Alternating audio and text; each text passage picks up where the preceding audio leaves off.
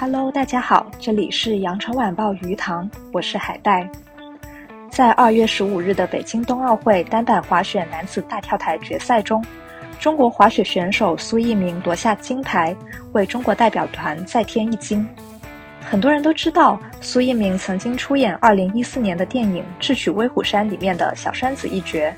而在今天下午，《智取威虎山》的出品人于东、监制黄建新和导演徐克，在一次采访直播中，就对苏一鸣的夺金表达了祝贺，也谈到了更多当年选角和拍摄时的趣事。在《智取威虎山》里，小栓子的娘亲马青莲被座山雕强掳上山。后来，小栓子带领解放军战士穿越了林海雪原，帮助解放军与土匪斗智斗勇。徐克回忆，当时电影里有一对母子的角色，其中就要找一个八九岁左右，在雪地里很有本事的小孩。最开始，这个角色的选角让徐克感到很头疼。结果苏翊鸣一出现，他就知道没问题了。徐克还透露，当时苏翊鸣才八岁。已经在滑雪场上拿过不少金牌，所以片中的滑雪镜头几乎都是他自己来的。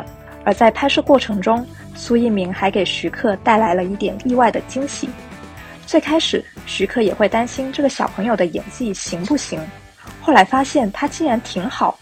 剧组要求他做的表演，他都能做得到。三天之后，苏翊鸣就要迎来他的十八岁生日，在这一次采访直播中。于东、黄建新和徐克都向苏翊鸣送上了生日的祝福。